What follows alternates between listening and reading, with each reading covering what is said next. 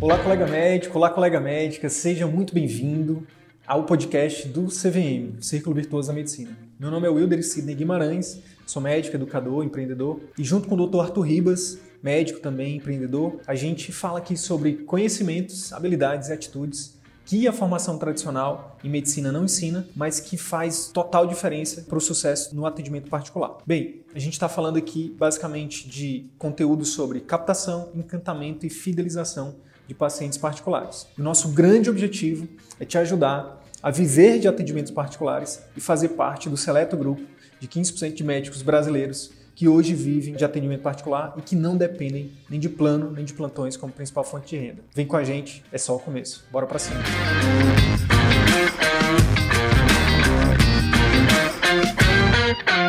Como resgatar o prazer de exercer a medicina, tá? Vou aprofundar nisso aqui com vocês hoje. Então vamos lá. Ó, primeira coisa, é importante a gente a gente é, partir de um ponto, né? E, e, aí eu queria já fazer uma pergunta para vocês refletirem comigo. Deixa eu perguntar uma coisa aqui para vocês. Você já ganha bem? Você já mora bem? Você já come bem? Tem acesso a bens? Eu imagino que se você já é médico há pelo menos dois anos, isso deve ser uma realidade para você. Você já deve ganhar bem, deve morar bem, deve comer bem. Mas a pergunta que eu quero fazer é: o quão frequente tem sido o prazer em fazer o que você faz como médico? Qual é a frequência que você tem sentido prazer em exercer a medicina? Vou dar um exemplo pessoal meu. Lá em 2011, quando eu era recém-formado, me formei em janeiro de 2011, o que aconteceu?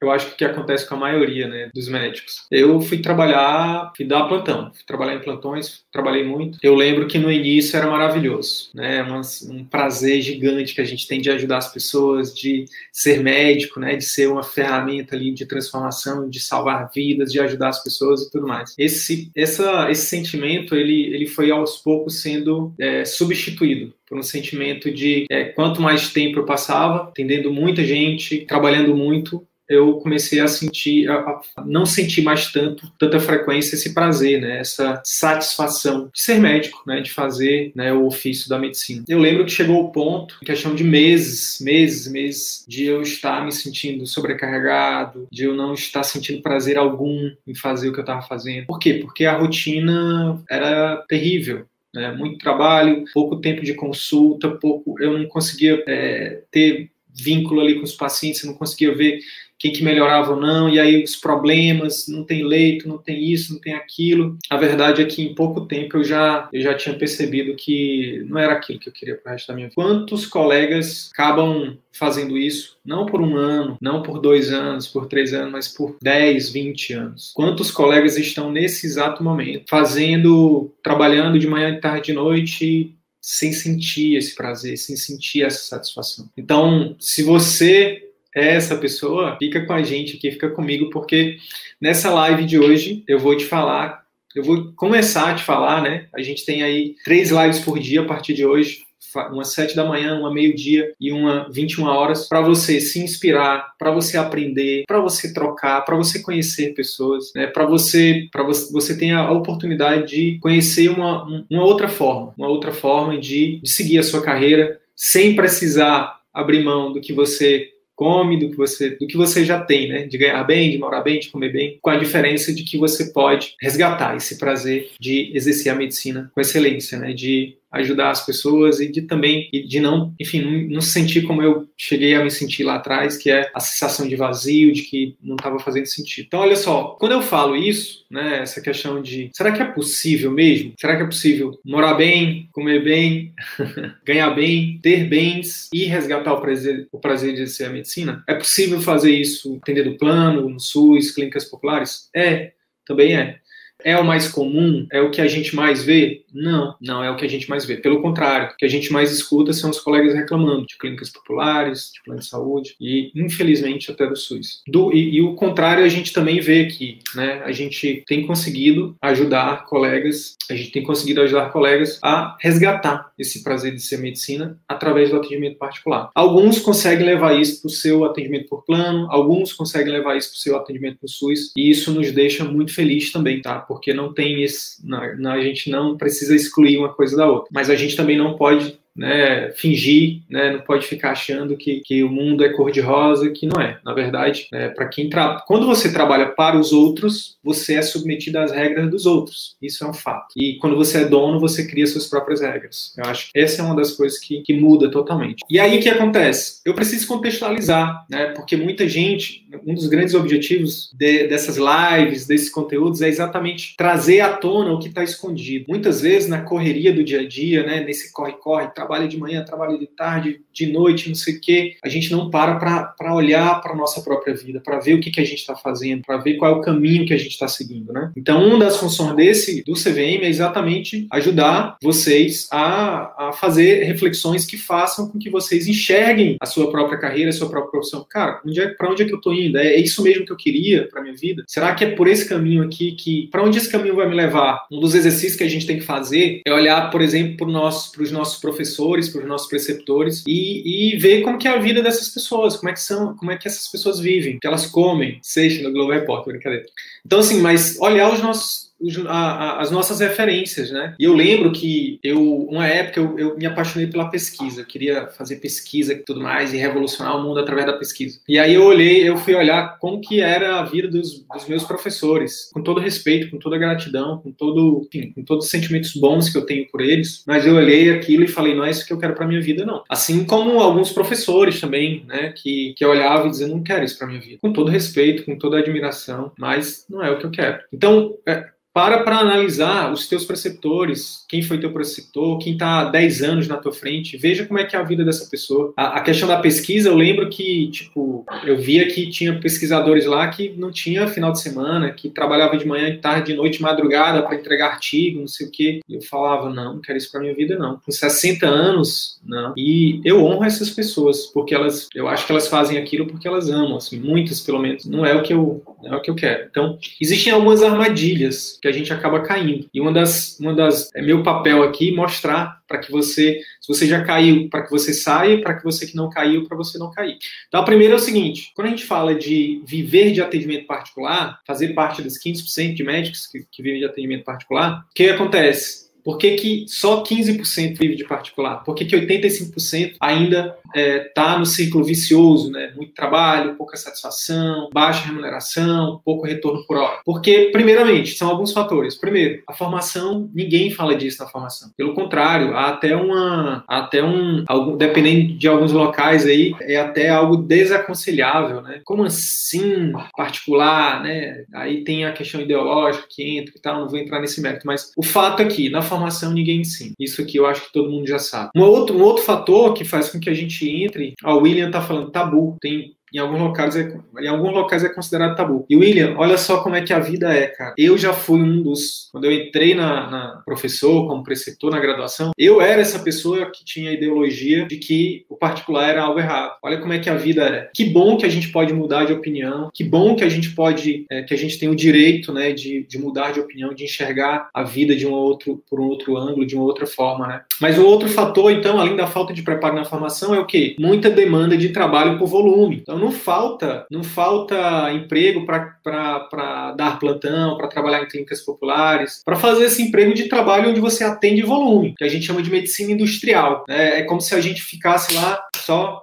cara carimbo, cara carimbo, cara carimbo, cara carimbo. Isso é o que a gente chama aqui de forma com humor, obviamente, mas não deixando de ser verdade, de uma medicina industrial. E esse tipo de medicina industrial é uma questão de tempo para você não ter prazer com isso. É, eu acho que cada um de nós tem passa por momentos difíceis, que a gente tem que, cada um sabe onde o calo aperta, e a gente muitas vezes tem que se submeter a trabalhar em locais assim. Eu acho que são locais que a gente deve ter, passar lá o mínimo de tempo possível, se só por necessidade mesmo, até o momento de você conseguir sair e não, e não submeter mais aquilo. E buscar exercer uma medicina mais artesanal. A medicina é arte. Medicina é arte, a arte da medicina. Como é que a gente vai é, tocar uma outra alma humana, um outro, um outro ser humano, né? Como é que a gente vai adentrar mais no na, na texto, nas intimidades dessa pessoa?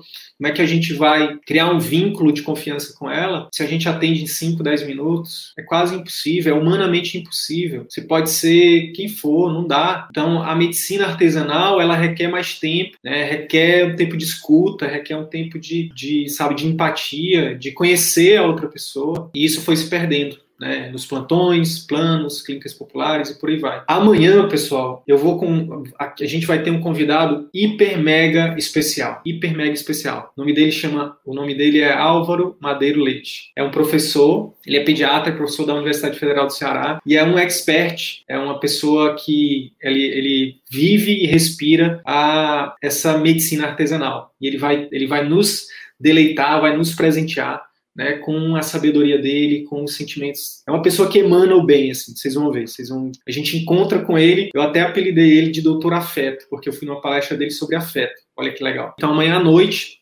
é, a gente vai ter uma, uma, Eu vou bater um papo com ele e a gente vai falar sobre isso, sobre a medicina artesanal, né, sobre é, o, o poder do afeto, né, de todas essas habilidades que não são ensinadas né, durante a nossa formação, mas que são fundamentais para a gente realmente ter com os nossos pacientes vínculos duradouros. Né? Então, essa, essa demanda por, por muito trabalho só de volume fez com, faz com que a gente caia no ciclo vicioso. Um outro fato, um outro fator, que não deixa de ser um fato, é, é que, infelizmente, a maioria dos trabalhos que a gente, que os médicos se submetem, é, a gente não tem autonomia, não tem liberdade. Quem aí já não passou por a seguinte situação de você estar, tá, sei lá, no pronto-socorro ou mesmo no ambulatório, onde um dos pacientes precisa de um pouco mais de, de, de atenção, um pouco mais, eu estou falando de dois, três, quatro, cinco minutos a mais, e quando isso acontece, vem um gestor, ou vem o outro paciente que está na fila e bate na porta, ei, bora, não sei o que, não sei o que. Eu já, já trabalhei em locais públicos e privados, onde fui chamado a atenção várias vezes porque eu estava demorando demais com o paciente. É um absurdo. Um médico nunca deveria se submeter a trabalhar em locais que ele não tem a liberdade e autonomia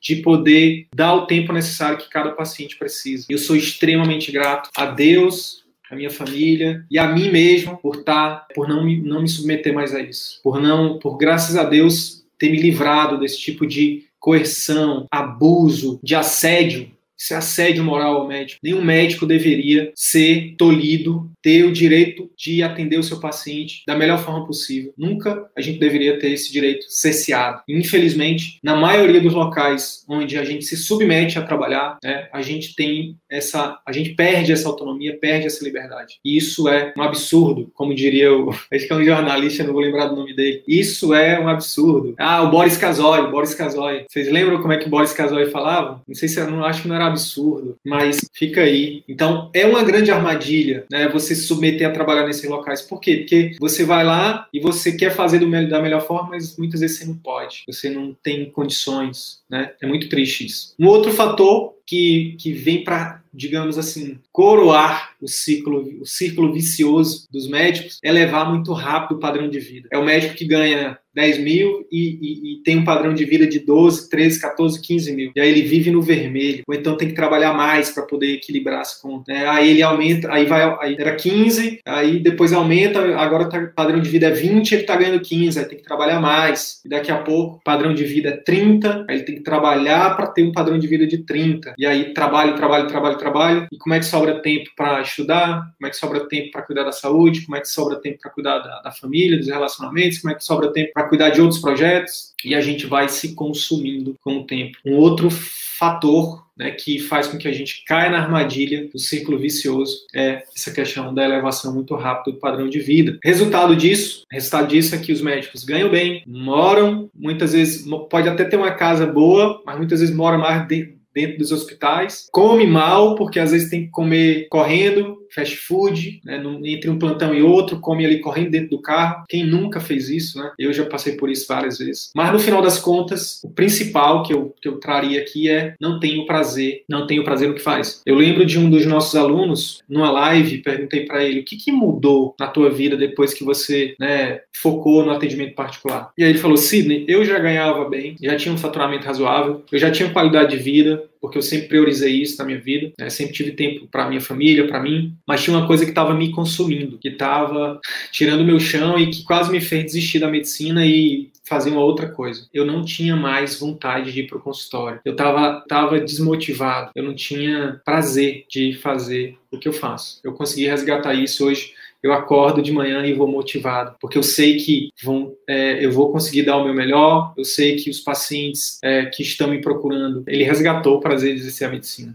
é algo intangível, não tem dinheiro que pague, né? não tem preço. Para todas as outras coisas, você usa Mastercard, mas isso não tem preço. Então, olha só. Então, beleza, se não entendi que existe o círculo vicioso, que a gente tem essas armadilhas aí, que a gente acaba caindo. E o que, que a gente faz para resgatar o prazer de exercer a medicina, então? Então, é o seguinte: a primeira coisa é entender que existe o caminho do círculo virtuoso. Coincidência ou não, é o nome do nosso projeto, Círculo Virtuoso da Medicina. A primeira coisa é essa, então, é você ter clareza que você tem escolha, você tem opção, você tem a oportunidade de mudar. Não importa se você tem 20, 30 anos de carreira, se você não está satisfeito onde você está e fazendo o que você faz, você pode mudar. Você pode. A gente tem colegas que, que estão fazendo isso com 59 anos, se reinventando, recomeçando, se dando uma nova chance né, para fazer, né, para finalizar a vida da forma certa, né? Já ganhou o dinheiro que tinha que ganhar e agora não quer mais se submeter a esse círculo vicioso e está recomeçando, criando o seu próprio círculo virtuoso. Então, a primeira coisa é saber que existe um caminho. Segunda coisa,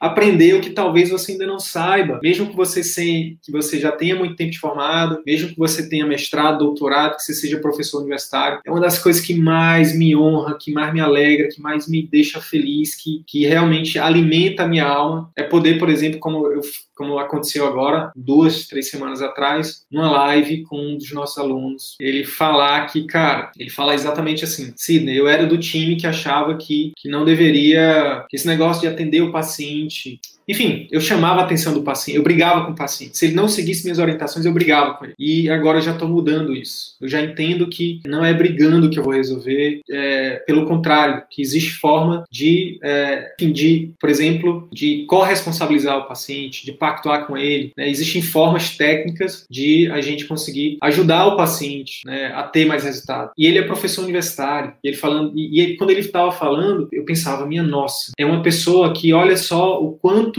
ele não vai só mudar e vai ajudar só os pacientes dele. Ele vai mudar e vai ajudar os alunos dele, que vão ajudar outros pacientes. Então é um círculo realmente virtuoso, sabe? Então isso me deixa realmente muito feliz. Então não importa se você já é professor universitário, se você é professor isso, aquilo, se você já tem quanto, tanto tempo de formado. Se você está início de carreira, pelo amor de Deus, isso é para você. Eu estou falando que mesmo que você não seja, é se colocar é, um aprendiz de novo e aprender o que você ainda não sabe sobre marketing, sobre gestão, sobre comunicação comunicação, sobre vendas, né, e ressignificar tudo que te disseram sobre isso. Ah, fazer marketing errado. A gente vai fazer algumas lives sobre marketing para te mostrar que existe uma forma ética, íntegra de fazer marketing. A mesma coisa vendas, mesma coisa gestão, mesma coisa, a mesma coisa o particular. Tem gente que acha que o particular é ruim. Quem disse que o particular é ruim? Você pode simplesmente organizar sua agenda para ter o seu atendimento particular e nos outros horários você pode atender SUS, pode atender plano, pode fazer o que você quiser da sua vida. Aqui o que a gente faz é só te mostrar que você tem uma outra possibilidade de fazer a medicina que você sempre sonhou. Só que aqui com muito mais retorno, muito mais satisfação, muito mais alegria. Pergunta aqui da colega Sidney, no que o CVM pode me melhorar considerando minha agenda, minha agenda que é só particular? Pois é, para quem já vive de particular, é mais fácil ainda, porque você já vive de particular. Tem uma aluna nossa que trabalha com psiquiatria também, que ela entrou no CVM em janeiro, janeiro para fevereiro, janeiro para fevereiro. Nós estamos em abril. Vocês vão conhecer, ela vai, eu, a gente a gente vai convidar ela para participar de uma live com a gente. Mas ela já está, assim, um dos fundamentos do CVM é que o dinheiro,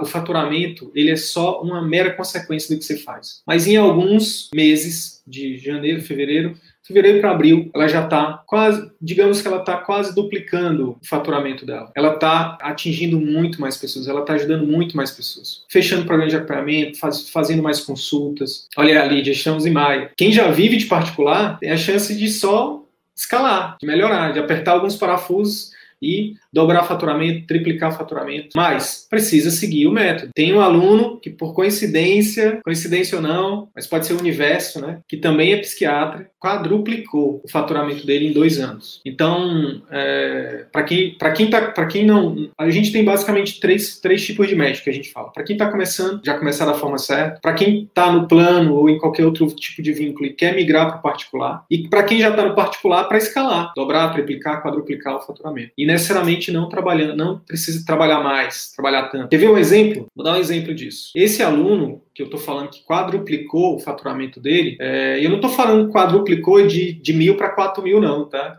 Estou falando, já vivia de particular, com faturamento razoável, e agora está com faturamento de cirurgião, assim, digamos assim. Sabe uma das coisas que ele fez? Que eu, eu, eu não sei se o colega da, é, a Renata, mas enfim, o que, que, que, que, ele fez? Ele fez um ajuste na precificação da consulta dele. Um dos, uma, um, da, uma um dos ajustes só, um deles. Então, assim, se você faz 10 consultas e você cobra, sei lá, 300 reais, você tem um faturamento aí de 3 mil reais. Ah, é Renata, boa, Renata. Se você faz um ajuste, Renata, para essa consulta de 300 para 400, obviamente você tem que agregar valor para que isso realmente valha, né? E você tem que ter uma e você tem que você tem que agregar valor, você tem que ter uma lista de espera aí que, que possa estar tá indicando que você pode aumentar o seu preço. Mas se você aumenta seu seu preço de consulta só de 300 para 400, você está aumentando 25% do seu faturamento sem investir um real, só fazendo ajustes. Se você oferece um programa de acompanhamento que você pode cobrar 3, 4, 5 vezes ou mais o valor da sua consulta, faz as contas. Então, é para é, é,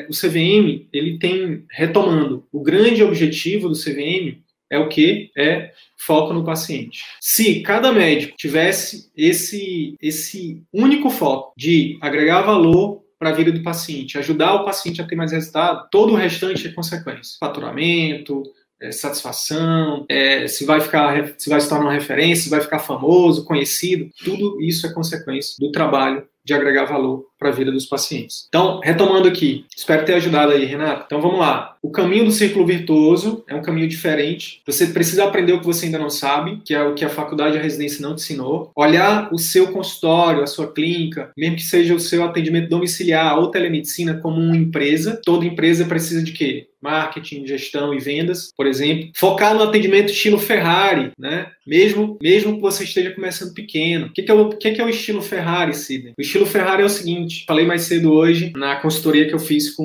com Augusto. É, tem dois tipos de atendimento de modelo de negócio na medicina. Para ser didático, existe mais, existem outros modelos, mas só para ser didático aqui. Existe um modelo por volume, que é a medicina industrial, que é o modelo Fiat. O que, que a Fiat faz? Ela vende muito carro e ela cobra barato nos carros dela. E aí ela tem um faturamento grande. Existe o outro modelo, que é o modelo Ferrari, onde não é o modelo de volume, é o modelo que a gente fala aqui da medicina artesanal. Você, a Ferrari vende um carro, uma Ferrari, que vale por não sei quantos Fiats, né, Palhos, enfim. No atendimento particular, a mesma coisa. Você tem que focar em, em, atendimento por volume. Ah, eu preciso de um monte de paciente. Não, você precisa fechar um paciente, que esse paciente, aí esse paciente com o valor, o, o que ele, o que você vai, você vai agregar muito valor para ele, que é o que a Ferrari faz, por exemplo, agrega muito valor. É, por isso você vai poder cobrar mais, mais é, um valor mais acima do que o Fiat. Né?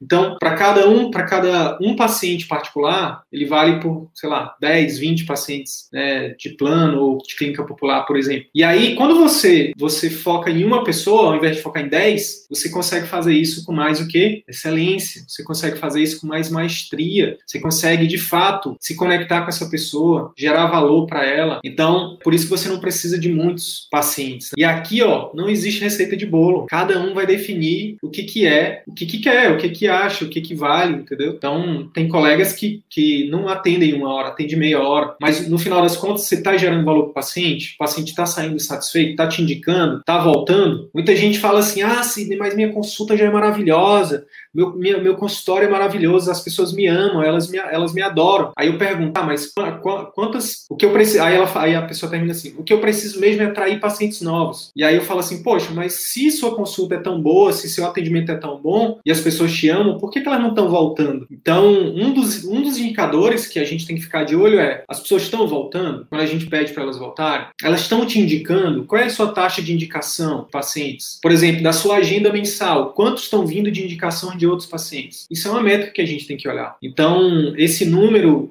é, é muito. varia muito de, de pessoa para pessoa, entendeu? De especialidade para especialidade, de paciente para paciente. A gente fala que ah, o paciente precisa de mais tempo. É verdade. Existem as exceções. Existe aquele paciente que chega, que está correndo, que está com compromisso, que vai precisar resolver naquele dia o problema dele de forma mais rápida. O que é que você tem que fazer? Você tem que fazer o que seu paciente está precisando. Você tem que se adequar ao seu paciente. E aí, por exemplo, nesse caso, você resolve o problema dele ali mais rápido e no segundo momento você faz uma consulta mais demorada, se for o caso. Então, olha só, focar no atendimento estilo Ferrari, mesmo que você esteja começando pequeno. Por exemplo, telemedicina. Sidney, estou começando pela telemedicina, estou começando pelo atendimento domiciliar. Você precisa, mesmo que seja no contato por telemedicina, mesmo que seja atendimento domiciliar, atendimento hospitalar, uma, uma visita hospitalar que você faz, você precisa encantar esse paciente, a família desse paciente. Porque ali vai ser o primeiro momento que a pessoa vai te conhecer. Vai ser, o, vai ser a primeira oportunidade que você tem de fazer mais do que ele está esperando. Tudo isso tem que ser estruturado com antecedência. Não é ficar fazendo de qualquer jeito. Se você faz de qualquer jeito, por que, que as pessoas vão pagar? Se você não estiver no lugar onde você só, só existe você, né, as pessoas não vão te procurar. Elas vão procurar o concorrente, que estão fazendo um pouquinho melhor do que você. Então muita gente pergunta assim, Sidney, Sidney, como é que eu faço para fazer as pessoas pagarem? Porque elas, aqui o plano, o plano funciona, o SUS funciona bem, o plano funciona bem, como é que eu vou viver de particular? No meu caso não dá. E a resposta para essas pessoas é, faz melhor do que o pessoal está fazendo em outros lugares. Porque senão, é realmente, eu também não pagaria. Por que, que eu vou pagar uma consulta? Por que, que eu vou pagar uma cirurgia, um procedimento particular, se do lado da sua clínica tem um médico que atende plano ou que cobra mais barato e que faz melhor do que você? É simples. É o óbvio que ninguém, ou que poucas pessoas enxergam. É o óbvio que poucas pessoas enxergam. É, os médicos, o colega está falando, os médicos antigos não tinham concorrência. Esta é a verdade. Isso é fato. A concorrência não existia 20 anos atrás. Era pouquíssimos médicos para uma demanda gigante de pacientes. Tudo isso mudou. Só ter o diploma, só ter especialidade não te garante mais um consultório com pacientes fiéis, com pacientes que pagam. Quer ter um consultório lucrativo, sustentável em 2021? Faça que poucos estão fazendo. Entregue mais, se doe ao paciente. Sidney, mas eu já dou meu WhatsApp. Só dá o WhatsApp, todo mundo dá. O que, que você pode fazer além de dar o WhatsApp? Ó, um outra, um, um outra uma outra coisa que é importante, depois de aprender que você ainda não sabe, depois de focar no atendimento estilo Ferrari, é entender que no atendimento particular você tem autonomia para atender o paciente do seu jeito e cobrar por isso. Muda o jogo. Isso muda o jogo. Por quê? Por que, que muda o jogo? Porque se você consegue atender o seu paciente melhor e você consegue cobrar por isso, você zerou a, a vida na medicina, entendeu? O, o, grande lance é que muitas vezes a gente tem essa de, poxa, mas como é que eu vou trazer nossos pacientes? Como é que eu vou fidelizar esses pacientes? Mas antes de tudo, gente, como é que você está oferecendo a sua consulta? Como é que você está oferecendo? O que, que você está fazendo a mais? Será que você não está fazendo mais do mesmo? Um paciente que todo paciente que passa pela sua consulta é um potencial, é um potencial cliente de, é um potencial propagador da sua marca. Né? Se você faz de qualquer jeito, como é que você vai cobrar mais por isso? Não vai cobrar. Então, o grande lance é o seguinte: é você entender que você tem essa autonomia. Vamos lá, uma pergunta aqui da Ana Lúcia. Estou com dificuldade de fazer vídeos, estou melhorando muito consultório, mas ainda com planos. Ana, mas é isso. Um passo de cada vez, Ana. Você já é, você já está na frente de muita gente porque você já está fazendo. Falei isso pro, pro Augusto hoje mais cedo, né? Falei, cara, só o fato de você estar tá começando, você já está na frente de muita gente. Muita gente. E quando eu falo começar, começar, é, não é só o marketing. O marketing é um dos pilares né, da jornada do cliente. Então, Ana, você tá. É óbvio que você é aluna CVM, por isso que você está indo por esse caminho. Melhorando o consultório primeiro, melhorando a experiência do paciente primeiro, para focar no marketing. E vai fazendo no seu tempo. E ó, e não, não outra coisa importante, principalmente para quem já tem clínica, para quem já tem consultório, não fica muito preso só a questão do vídeo, não. Você pode começar, por exemplo, no Instagram, Facebook, no YouTube, principalmente Instagram e Facebook, você pode começar sem vídeo, pode começar com o Canva lá, fazendo post, só que não qualquer post. Aí tem técnica para isso, que você, Ana Lúcia, tem acesso às técnicas. Fazer uma comunicação mais persuasiva, né? utilizar copy, impulsionar isso através do tráfego, fazer uma comunicação mais emocional, né? contar histórias, tudo isso para gerar conexão com o paciente. Né? Não necessariamente fique presa só aos vídeos, tá? Treinando os vídeos aos poucos, mas começa a fazer os posts por imagem também. Começa a treinar no stories, começa a treinar ali no, no direct, responde os pacientes em vídeo, isso é poderoso também, e vai treinando. Mas o, os vídeos, eles é só uma, uma das estratégias, né? Outra coisa, Google Meu Negócio, né? explorar o Google, explorar essas outras plataformas que, que dão, que ranqueiam né, o, seu, o seu site para você aparecer na primeira página ali, nas primeiras, né, o seu site aparecer tanto na primeira página quanto no topo ali da primeira página. Isso também ajuda bastante a trazer pacientes. Mas, repito, que muda o jogo, encantar e fidelizar esses pacientes. Porque aí você cria uma máquina de indicações, né? É, cada paciente que passa por você diz, nossa, né, doutora, doutora Ana Lúcia é maravilhosa, e indica você para o familiar, indica para o amigo, por aí vai. Tanto que a gente, cada vez mais a gente está a gente tá até mudando essa ordem que a gente comunica. Primeiro você encanta, depois e aí isso gera fidelização, que gera atração de pacientes. E aí quando você junta a indicação de pacientes com as ferramentas de marketing, aí você você tem um consultório, uma clínica, né, um atendimento particular sustentável. Quando eu falo sustentável é que não fica é, você, você vai crescer independente de, de qualquer coisa. Mesmo na crise, né, a gente está nossos nossos alunos estão crescendo. Muitos crescendo com a crise. Por quê? Porque estruturaram algo sólido. Não depende só de marketing. Marketing só impulsiona. A base é sólida ali, né? São pacientes que, que são fiéis, são pacientes que. Quer que eu traga um exemplo? Eu trouxe um exemplo aqui para a gente conversar, que é o seguinte: um exemplo sobre a questão do trabalho artesanal. Quem aí já comeu comida de chefe? Semana passada, eu comi uma comida de chefe. Fui num restaurante aqui com a minha esposa e a gente comeu uma comida de chefe. É outro nível. É uma comida feita de forma artesanal, entendeu? Os ingredientes são preparados. Ah, enfim, tudo tem ali um, toque de arte. É arte. Ah, o prato que um chefe é, que ele, que, ele, que ele faz é uma obra de arte. E é totalmente diferente de uma comida que é feita, por, por exemplo, se a gente for pegar, vamos pegar churrasco como exemplo. Você vai numa churrascaria onde um chefe prepara um churrasco, é totalmente diferente. Um churrasco que você vai feita por um chapeiro qualquer, em qualquer lugar, enfim, é diferente, concorda? O chefe, ele faz com arte. O chefe, ele faz, ele tem método, ele tem o feeling, né? E ele faz com calma. Ele estudou para aquilo, ele treinou aquilo, né? E o chapeiro não, ele faz de qualquer jeito, ele vai jogando lá, tem que fazer muito, tem que fazer rápido. Coitado do chapeiro. O chapeiro tá ali, muitas vezes, coitado, ganhando pouco e trabalhando muito. O que acontece? Essa é a diferença da medicina artesanal para a medicina industrial. A gente defende o seguinte, que o médico ele precisa viver, o estilo de vida dele tem que ser um degrau abaixo do salário dele, de quanto ele ganha. Porque o, o contrário gera o círculo vicioso. Você tem um estilo de vida muito alto, por isso você tem que trabalhar, aí você ganha menos, você ganha pouco, aí você não consegue pagar as contas, aí se endivida, aí tem que trabalhar mais. Aí o estilo de vida aumenta, você tem que trabalhar mais aquilo que eu falei antes. E a, a sacada é você ter um estilo de vida abaixo do que você abaixo do que você ganha. Se você tem isso, você tem uma diferença ali que você consegue, inclusive, poupar, investir, né, inclusive no seu consultório, na sua clínica. E com o tempo, você constrói a sua independência financeira, inclusive com o consultório gerando mais renda, mais renda, mais renda.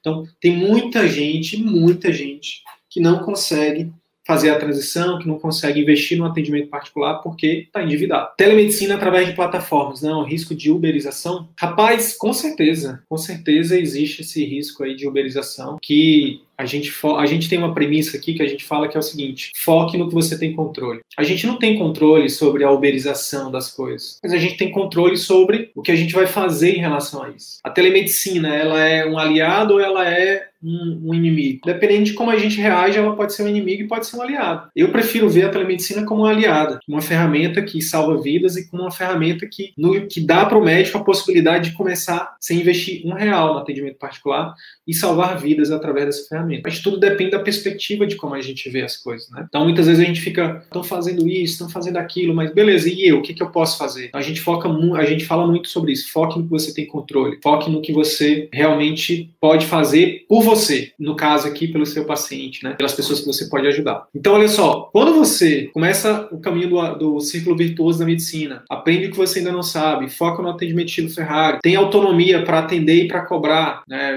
Para atender seu paciente do seu jeito, com qualidade, com tempo, cobra por isso. Quando você faz esse trabalho de forma artesanal você, e quando você vive um degrau abaixo do que você ganha, o resultado disso é o seguinte: você vai ganhar bem, aí vai, você vai aprender a administrar bem essa grana, você vai comer bem, inclusive em casa, com a sua família, você vai morar bem e dormir em casa com a sua família, no conforto e na segurança do seu lar. Principal, que é o que muda o jogo, você vai ter a satisfação de exercer a medicina com prazer, com impacto na vida de seus pacientes todos os dias. Um pequeno passo para vocês começarem hoje mesmo isso. Faz um PET scan da sua vida profissional. O que é PET scan, Cid? PET scan é o exame lá que, que, que vê em geral aí do seu, do seu corpo. PET scan da sua vida profissional é o seguinte: quanto você ganha hoje? Quanto você ganha por hora trabalhada? Quanto, quanto de autonomia você tem onde você trabalha? Quanta liberdade você tem, quanto de satisfação você tem em cada trabalho que você faz. Faz esse exercício. Se não der para fazer agora, está em horário de almoço, mas para depois, para a noite, faz essa reflexão. Como é que está a minha vida? Para onde eu estou indo? É por, foi por isso que eu fiz medicina mesmo? É para isso? É, é por esse caminho que eu quero seguir? Acho que esse é o primeiro passo. Tá? E isso ninguém pode fazer por você, nem nenhum lugar. Você precisa parar realmente de fazer isso. A Aline está tá falando aqui o seguinte: eu comecei deixando um dia só para particular. Boa, Aline, boa, é isso. Comece. Às vezes, às vezes para começar, só precisa de um turno por semana, né? E vai começando. É, às vezes a gente dificulta muitas coisas, né? Ah, eu vou começar quando eu tiver meu consultório próprio, eu vou começar quando eu terminar a pós-graduação, quando eu terminar o fellow, eu vou começar quando eu tiver um quando eu já tiver 50 vídeos gravados, eu vou começar quando. Enfim, a gente fica inventando desculpa, deixando a coisa mais complexa do que já é. Simples, entendeu? Começa falando que você atende particular, começa, enfim, seguindo aqui os conteúdos gratuitos, participando dessa imersão, colocando em prática. É isso. Às vezes o que o paciente precisa é só de um médico que esteja disponível. Então, esse médico pode ser você. Tá bom? É isso. Show de bola. Show de bola. Então é isso. Se esse conteúdo gerou algum valor para sua carreira médica, eu quero te fazer dois pedidos. Primeiro, compartilhe esse episódio com seus colegas médicos, porque eles podem se beneficiar desse conteúdo. Utilize os seus grupos de Telegram, WhatsApp ou mesmo as suas redes sociais. Segundo pedido, visite as redes sociais do CVM. Procure Ciclo Virtuoso da Medicina no YouTube, no Facebook e arroba CV da Medicina no Instagram. Te vejo por lá. E até o próximo episódio. Valeu!